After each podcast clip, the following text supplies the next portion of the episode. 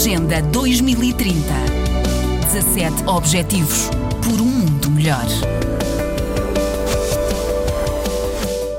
A pandemia da Covid-19 levou as Nações Unidas a organizarem o primeiro debate geral virtual de sua história com líderes internacionais. Cada nação poderá ter um representante no hall da Assembleia Geral, que, em muitos casos, será o embaixador dos Estados-membros.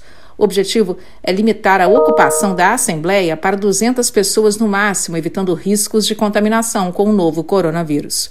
Segundo o porta-voz do secretário-geral, a objetivo é com líderes. A pandemia da Covid-19 levou as Nações Unidas a organizarem o primeiro debate geral virtual de sua história com líderes internacionais. Cada nação poderá ter um representante no hall da Assembleia Geral, que, em muitos casos, será o embaixador dos Estados-membros. O objetivo é limitar a ocupação da Assembleia para 200 pessoas no máximo, evitando riscos de contaminação com o novo coronavírus.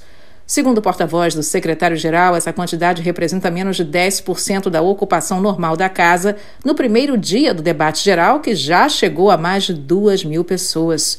Numa entrevista a jornalistas, às vésperas da abertura do debate, o chefe da ONU, Antônio Guterres, informou que vai priorizar três temas esse ano: o cessar-fogo global, um apelo que ele lançou no início do ano, especialmente por causa das consequências da Covid-19, ação climática e a recuperação do mundo depois da pandemia.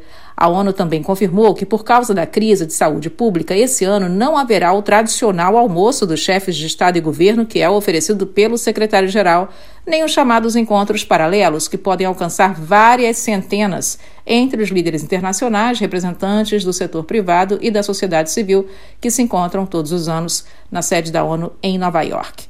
Dentre os países de língua portuguesa, Brasil e Angola falam logo no primeiro dia. O Brasil vai ser o primeiro da parte da manhã e Angola o nono da parte da tarde. Na quarta-feira, apenas Moçambique toma a tribuna pela manhã.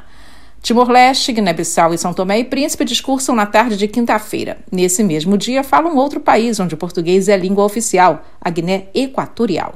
Já Portugal vai ser o segundo orador na tarde de sexta-feira, um dia antes de Cabo Verde tomar a tribuna como sétimo país a discursar na tarde de sábado.